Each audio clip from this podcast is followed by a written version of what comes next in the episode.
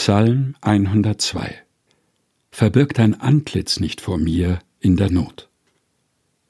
Herr, höre mein Gebet und lass mein Schreien zu dir kommen.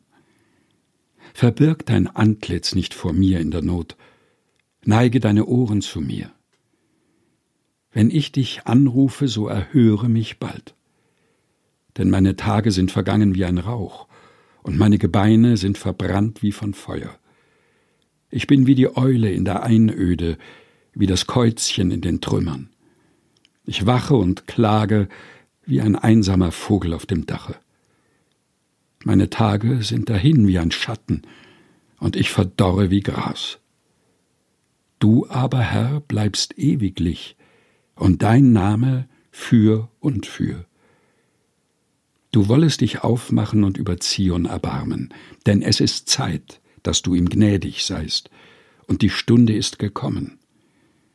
Denn er schaut von seiner heiligen Höhe, der Herr sieht vom Himmel auf die Erde, dass er das Seufzen der Gefangenen höre und losmache die Kinder des Todes, dass sie in Zion verkünden den Namen des Herrn und sein Lob in Jerusalem, wenn die Völker zusammenkommen und die Königreiche dem Herrn zu dienen. Psalm 102 aus dem evangelischen Gesangbuch, gelesen von Helga Heinold.